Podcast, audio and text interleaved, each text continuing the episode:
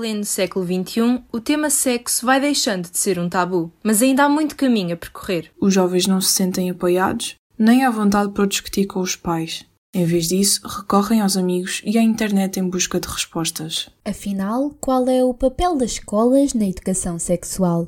Eu sou a Marta Carvalho. Eu sou a Beatriz Figueira. Eu sou a Mariana Coelho e este é o Repórter 360.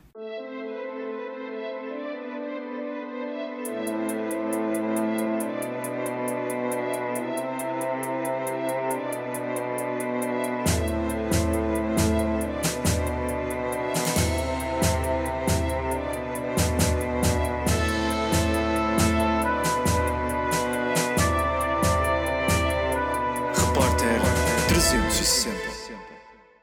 Falámos com três jovens com idades compreendidas entre os 15 e os 21 anos para entender que relação têm com o sexo. Maria Leonor Viegas tem 21 anos e está a estudar literatura inglesa e estudos americanos na Universidade de Manchester, na Inglaterra. Eu tinha 16 anos quando perdi a minha virgindade.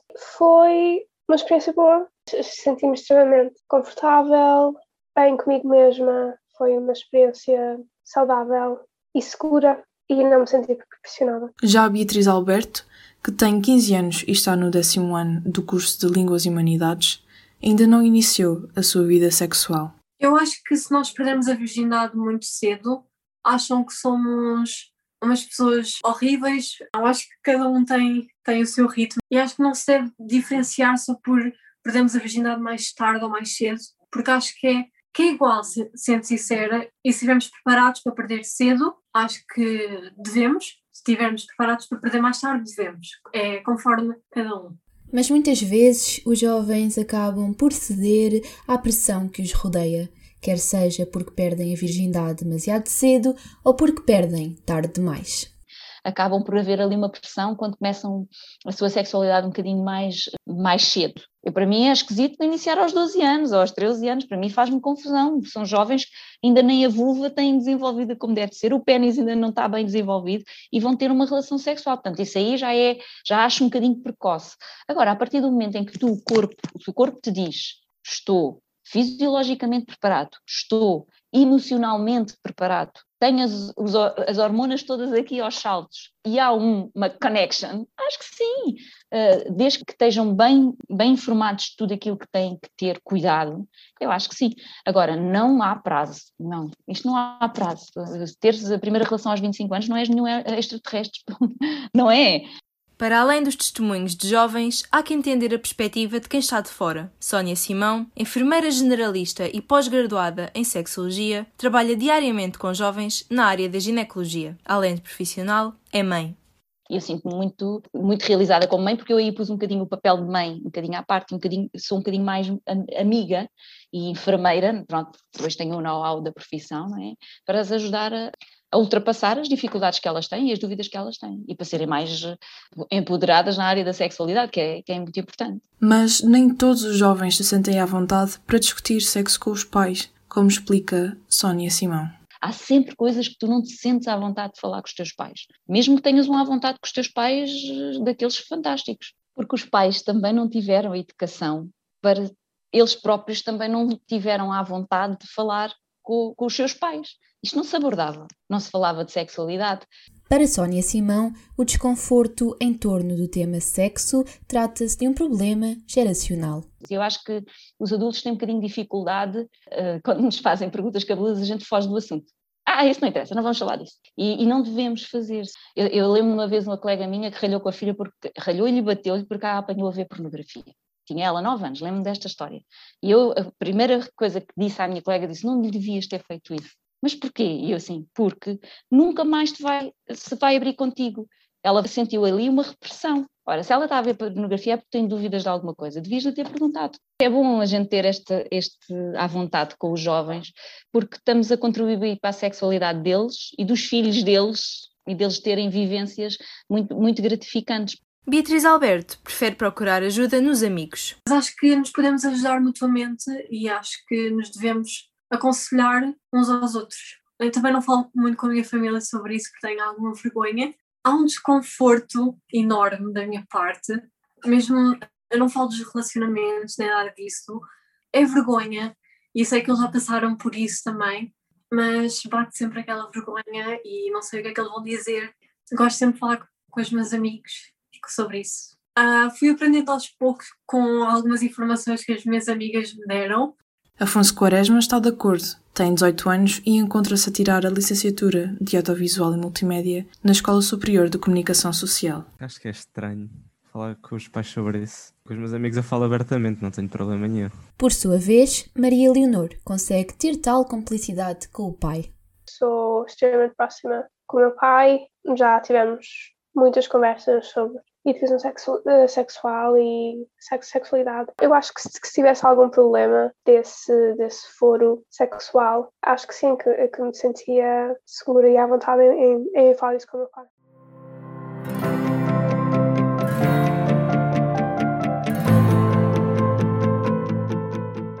Maria Leonor acredita que existe uma maior abertura entre as mulheres do que entre os homens para abordar assuntos relacionados com a vida sexual. Eu acho que as mulheres são mais abertas em falarem sobre essas coisas, os homens nem tanto, que eu tenha visto, claro.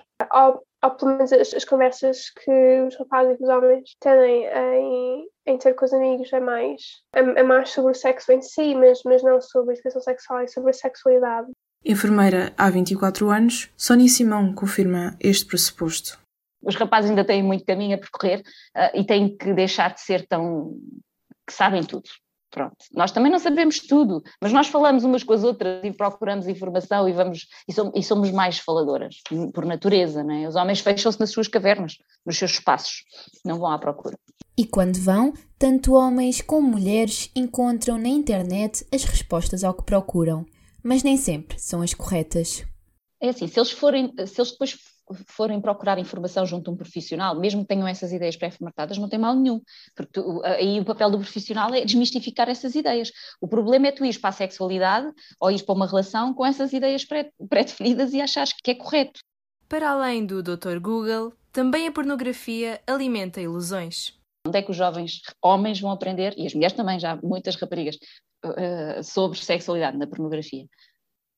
Pronto, na pornografia eles acham que é assim, pois vão para o, mundo real e acham que a mulher tem que ser tratada daquela maneira. E a mulher vê também pornografia e acha que tem que fazer exatamente a mesma coisa. Pronto, são estas coisas que, por exemplo, também não são abordadas nem faladas. E que seriam muito mais, se fossem abordadas e faladas, seria muito mais fácil e as coisas uh, fluíam muito, rápido, muito mais facilmente. Hoje em dia, há cada vez mais jovens a recorrer ao entretenimento para satisfazer curiosidades. Certas séries já são criadas para isso mesmo. Internet tem-me ajudado a aceder a essas conversas sobre o consentimento uh, e sobre a sexualidade feminina e tudo o que abrange esses dois ramos. As séries foram instrumentais em mostrarem-me outras sexualidades para além da heterossexualidade e também acho que também foram extremamente importantes em mostrarem a complexidade do sexo e das relações sexuais. Os entrevistados foram unânimes em citar a melhor série para desmistificar a sexualidade. Good morning, Mordale. Today we shall be hearing from a sexual health expert. Here to start an open conversation about SEX. Hoje em dia a internet uh, e, todo, e, programas, hoje em dia já há muita, muitos, uh, muitas séries também que abordam a sexualidade e isso é muito importante, porque vai, eu estou-me a lembrar do Sex Education, que, é, que acho que é uma série espetacular uh, sobre isso mesmo e, e, e acaba por, por abordar essas questões um, e que lá está, aí vê-se, porque é no seio de uma escola, né? uma mãe que é terapeuta, e todas essas questões abordadas ali de uma maneira muito, muito uh, aligeirada e muito engraçada e muito cómica, mas que acaba por trazer aprendizagem. Mas de onde surge esta necessidade de recorrer à internet? Por que existe esta lacuna na educação sexual?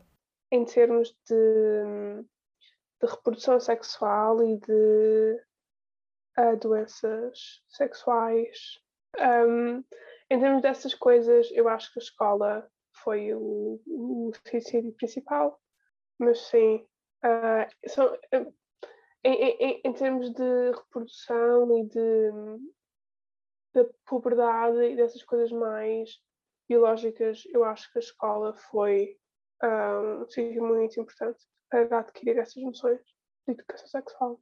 Eu acho que em termos de aprender como é que as coisas funcionam uh, e o que esperares, o que, o que podes uh, esperar quando, quando chegas àquela idade e as mudanças, essas coisas todas, eu acho que a escola te prepara muito bem, uh, ou pelo menos preparou muito bem, mas em termos de começar a tua vida sexual, eu acho que não, porque há ainda muitas coisas que não ensina, não ensina, nem fala de, por exemplo, consentimento.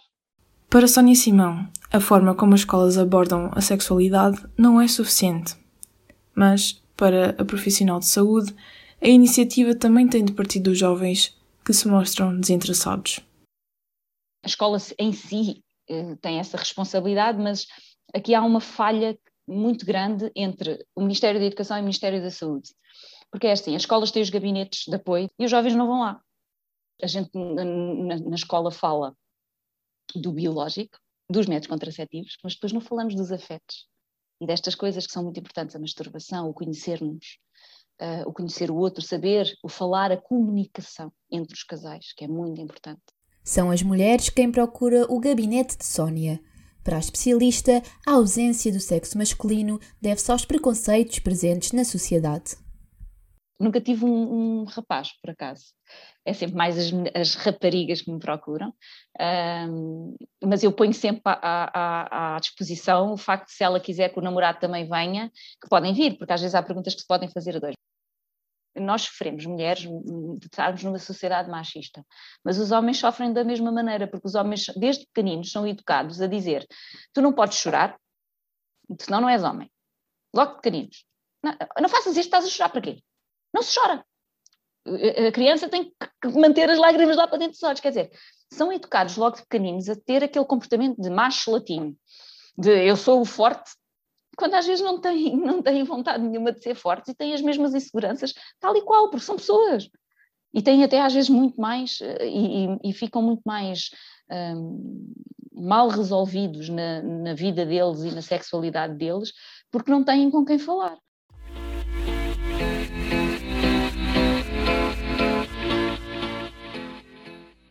Falta de naturalidade no que toca às conversas sobre sexo promove a ignorância. Sónia Simão que o diga. Mas, mas masturbar-me, mas porquê? E, e, e, não sabem qual é o significado muito bem da masturbação. Muitas das vezes aquela sensação de ah, eu até sinto que tenho umas sensações, mas eu, eu, não vou lá mexer. Aquilo até me está a dar prazer, mas e eu digo exatamente o contrário: não deves mexer, deves procurar, deves conhecer-te, uh, porque isso é meio caminho andado para tu saberes depois aquilo que gostas quando estás com outra pessoa. Quando eu estou a fazer os ensinos e as mulheres dizem, ah, mas eu tenho que pôr o dedo na vagina, e eu fico assim a olhar, e eu, pois. Como se meter o dedo na vagina fosse uma coisa fora do normal. E, e, é uma das perguntas que eu faço logo assim: então, mas a senhora não se masturba? Ficam, parece que eu estou a fazer uma pergunta de outro tempo. A verdade é que, para muitos, a sexualidade permanece um tabu. Acho que é um tabu uh, social, cultural. Uh, pessoas mais, mais, conservadora, mais conservadoras e mais católicas, especialmente vejo, vejo, vejo isso em Portugal, é, é mais difícil de, de, de ter essas conversas mais abertas. Uh, conversas que são extremamente importantes no, no nosso desenvolvimento uh, como adolescentes e como adultos e, e como pessoas numa sociedade de uma forma saudável.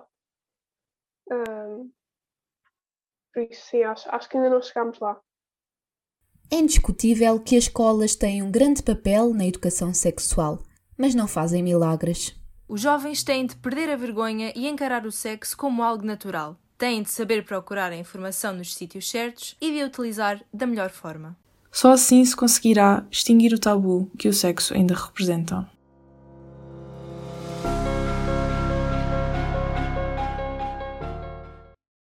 Esta reportagem foi produzida por mim, Beatriz Figueira. Por mim, Marta Carvalho. E por mim, Mariana Coelho. A coordenação é de Mariana Serrano. O genérico é de Luís Batista e o design de Carlota Real e Cláudia Martina.